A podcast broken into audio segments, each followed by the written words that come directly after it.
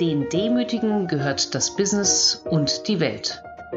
Eine Podcast-Reihe von mir, Franziska Frank, zum Thema Demut und Führung. In diesem Beitrag geht es noch um einen weiteren positiven Effekt, den Demut auf die Führungskraft selbst hat. Heute will ich noch einen zweiten der sechs messbaren Effekte darstellen, die Demut in Führungskräften bewirken.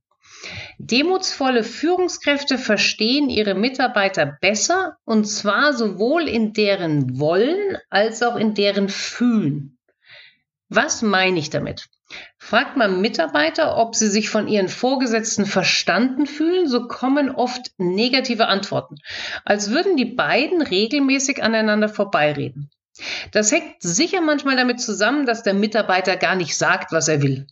Ein früherer Kollege von mir erzählte die Geschichte eines seiner Coaches. Der wollte kündigen, weil er seit Jahren für sein Unternehmen Mitarbeiter entlassen musste. Und das machte ihm überhaupt keine Freude. Dieser Kollege fragte, ob der Coachie seinem Chef schon mal erzählt hätte, dass er das gar nicht machen wolle. Der Coachie verneinte und der Kollege riet zu dieser ungemein ungewöhnlichen Lösung, ein Gespräch doch mal mit dem Chef zu suchen. Beim nächsten Treffen strahlte der Coachie. Er habe mit seinem Chef gesprochen, der sei aus allen Wolken gefallen, weil er gedacht hatte, dass er doch diese Arbeit liebe. Und sie hätten nun eine wunderbare Lösung gefunden. Er sei jetzt tatsächlich für den Aufbau von Mitarbeitern in einem Bereich zuständig geworden. Hier war das Wollen nun gut gegangen, weil der Mitarbeiter es geschafft hatte, a, sich selbst klar zu werden, was er wollte, und b, das auch mit der Führungskraft besprochen hat. Klar, es hätte auch so enden können, dass es keine Alternative im Unternehmen für ihn gegeben hätte und dass er hätte kündigen müssen. Aber auch das ist ja nicht die schlechteste Lösung. Besser auf jeden Fall, als weiter in einem Job zu arbeiten, den man nicht will. Hätte die Führungskraft dieses Wollen des Mitarbeiters auch selbst herausfinden können? Natürlich. Die Frage an Sie ist nur, wie Sie es hätte herausfinden können. Viele sagen auf diese Frage, dass man sich ja wohl als kluger Mensch in seine Mitarbeiter gut hineinversetzen kann. Stimmt das? Wie ist da Ihre Erfahrung? In ihrem wunderbaren Buch Primed to Perform teilen die Autoren Doshi und McGregor eine spannende Untersuchung zu dem Thema. So sollten erfahrene Führungskräfte erst darüber nachdenken, welche Motive sie selber antreiben. Und danach überlegen, ob sich das in irgendeiner Weise anders darstellt, wenn es um Kundenberater in einem Callcenter geht.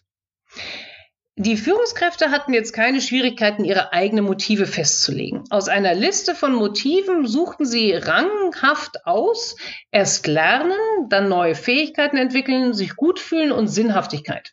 So Themen eher extrinsischer Motivation sowie Bezahlung, Lob, Leistung, Sicherheit kamen weiter hinten.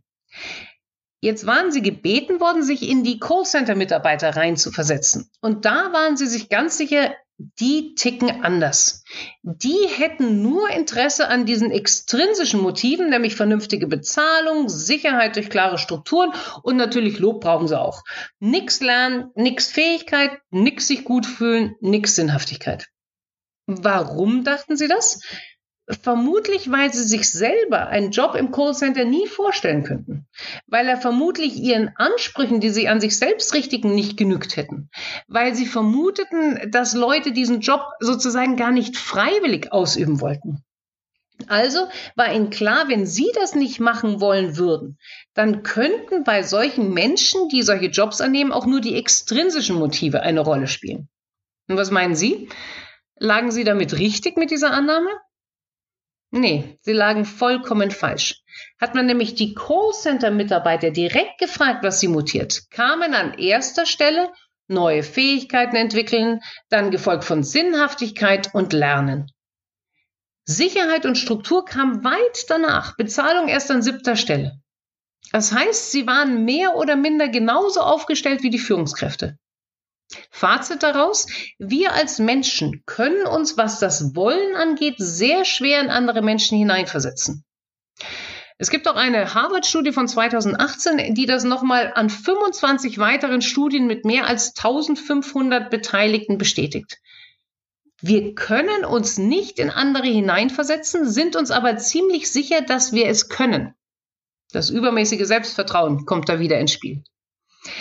Ich hatte so ein Erlebnis auch in einem Interview. Da gab eine Führungskraft zu, dass sie sich einfach ums Verrecken nicht in einen Fließbandmitarbeiter hineinsetzen könne.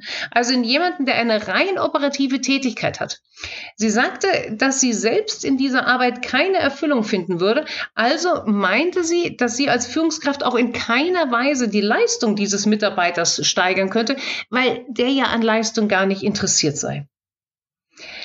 Was wäre denn dann die Lösung, um rauszufinden, ob das stimmt? Auch ob es mit diesem Fließbandmitarbeiter so ist? Naja, revolutionär und simpel. Einfach fragen.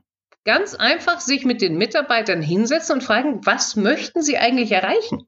Was motiviert sie? Was begeistert sie an ihrem Job? Was ließe sich verbessern, damit sie noch mehr motiviert werden? Wenn dies in einer Atmosphäre von Vertrauen getan wird, wenn der Mitarbeiter der Führungskraft auch glaubt, dass sie ernsthaft interessiert ist, diese Antwort zu hören und dann auch unterstützend tätig sein will, dann werden die meisten Mitarbeiter nicht nur ins Denken, sondern auch ins Reden kommen.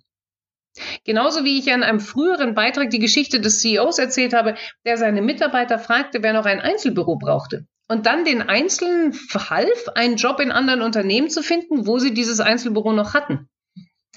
In vielen Fällen wird man ja auch schon im eigenen Unternehmen eine Lösung finden, da es oft sehr großen Freiraum gibt, wie man die Jobs strukturiert. Und selbst Fließbandjobs ja, können, wie man das bei Toyota gesehen hat, durch Empowerment sehr viel zufriedenstellender strukturiert werden.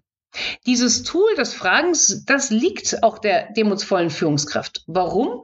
Weil sie ja lernbereit ist und andere wertschätzt. Da hat sie gar kein Interesse daran, andere in Schubladen zu stecken, sondern will wirklich und ehrlich verstehen, was der andere will. Fazit oder Zwischenfazit. Was das Wollen der Mitarbeiter angeht, so ist eine demutsvolle Führungskraft erfolgreicher im Verstehen.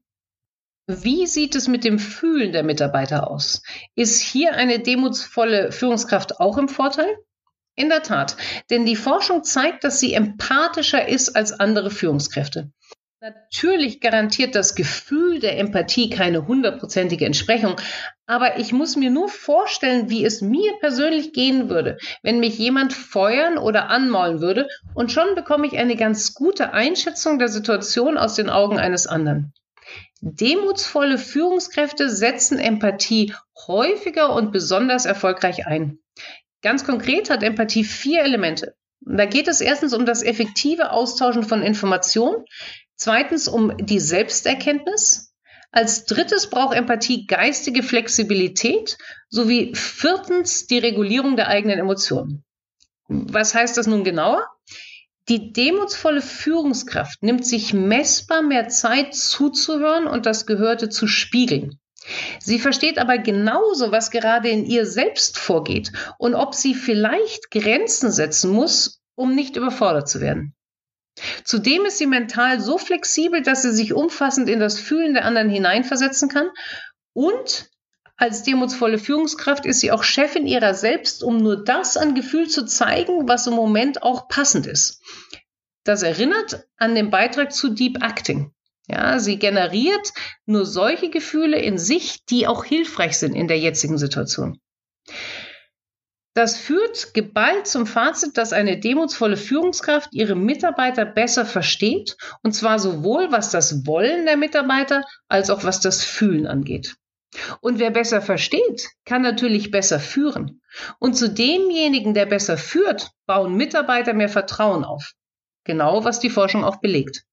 Und segne ich jemanden mit mehr Vertrauen, dann folgen auf Fuß bessere und umfassendere Informationen. Und wenn ich als Führungskraft mehr weiß, besonders natürlich über Probleme oder Krisen, dann werde ich in diesen auch besser agieren können.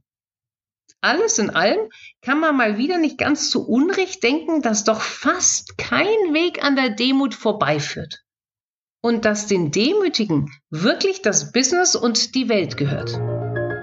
Ich wünsche Ihnen eine demutsvolle Woche, in der Sie das Wollen und das Fühlen Ihrer Mitarbeiter besser verstehen mögen. Mehr zum Thema in meinen Blogs und im bei Springer Gabler erschienenen Buch Mit Demut zum Erfolg.